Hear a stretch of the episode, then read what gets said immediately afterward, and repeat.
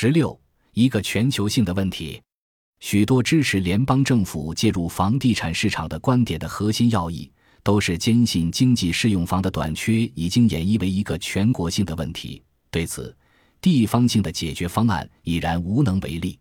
二零零二年一篇《纽约时报》的社论宣称，房地产危机唯有依赖于联邦政府的介入，才有望得以解决。《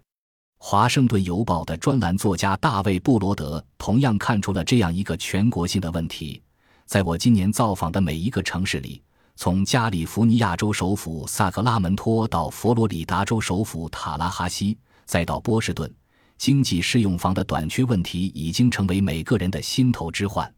当然，我们无从考证布罗德先生所造访的城市所访谈的对象是否典型，是否具有代表性的意义。更无从知晓布罗德先生收集到的信息所体现的观点和利益是否符合实践经验。正如熊彼特所说的那样，无论你走得多远，你仍然无法免于有色眼镜的视线。《纽约时报》的一篇通讯便曾直接反驳过《纽约时报》社论的观点。他指出，自19世纪80年代初以来，抵押贷款的利率急剧下滑，抵押贷款的费用及收入的上涨。足以弥补各地房价的上涨。除了纽约、华盛顿、迈阿密以及加利福尼亚州沿海岸而外，此前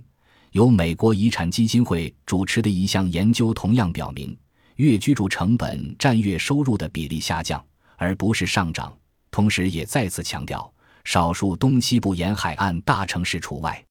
其他的学术研究同样显示，经济适用房以普通的标准而言。在全国范围内供应充沛，但一些房价超越全国平均水平若干倍的地区是例外。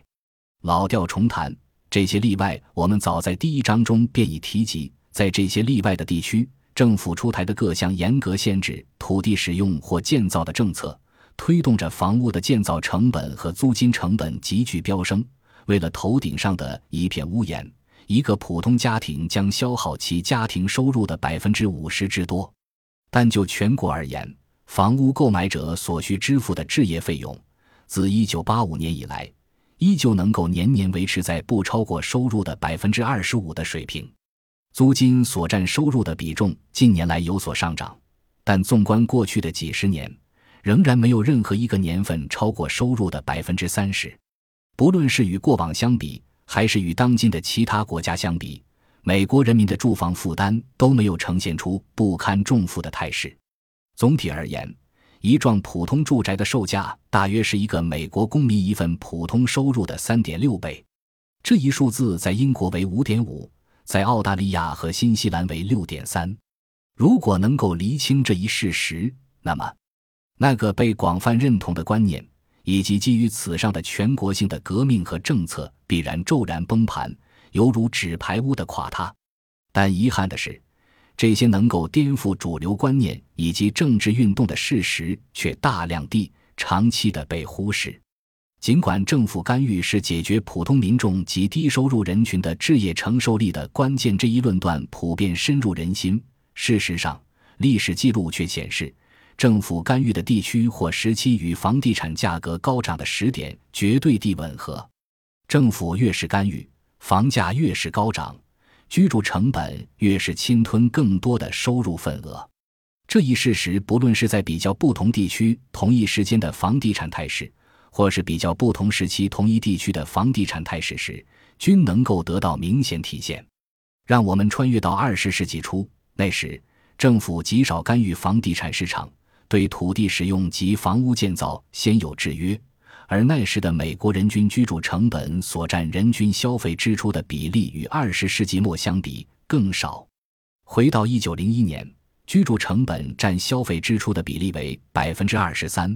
而到了二零零三年，该数字提升到百分之三十三。地区数字也体现了相似的现象。截至一九七零年，全美几乎所有大城市的普通房屋的售价大体相当于普通家庭收入的两倍。根据基准利率水平计算，这也就意味着，将家庭收入的百分之二十五用于支付房屋抵押贷款的家庭，将在十多年的时间内有能力偿清所有的贷款。即便是在加利福尼亚州沿海岸，直至二十世纪七十年代严厉的房地产限制令实施之前，房产价格都一直稳定在可承受的范畴之内。以一九六九年为例，旧金山市一幢普通住宅的售价仍然不超过当年旧金山市一个普通家庭收入的二点三倍。圣何塞市一幢普通住宅的售价则不超过一个普通家庭收入的二点二倍。也就是说，在圣何塞市，将每月收入的百分之二十五用于偿还房屋月供的家庭，将在十二年内还清所有房屋抵押贷款。十年之后，圣何塞市的普通房产价格上涨至普通家庭收入的四倍。这样一来，一个普通家庭将耗费百分之四十的月收入偿付月供。并需要三十年来还清所有的抵押贷款。时间进入二零零五年，房地产气势最为高涨的一年，圣何塞市的普通房屋的售价已相当于一个普通家庭收入的七点五倍。不同地区在特定时点上房产价格可承受力所呈现出的不同状况，述说着类似于上述同一地区房产价格可承受力随着时间的变化规律，那就是政府在哪里干预最多。哪里的房产最难以承受？这一规律远不止适用于美国境内。就像我们在第一章中提到的一个事实，在全球二十六个排名房价严重超越承受力的城市中，二十三个存在着被冠以理智发展策略下的严厉土地使用限制政策。对经济适用房的倡导和努力极少。如果曾经有过的话，从取消导致高房价的罪魁祸首。政府的土地限制令入手，相反，政府不是千方百计敦促个人降低房产售价和公寓租金，就是绞尽脑汁利用纳税人的税款来从各个方面补贴房地产。换句话说，政府压根不愿意减少，而是想增加自己在房地产市场中的分量。政府也并不力求减少房地产的成本，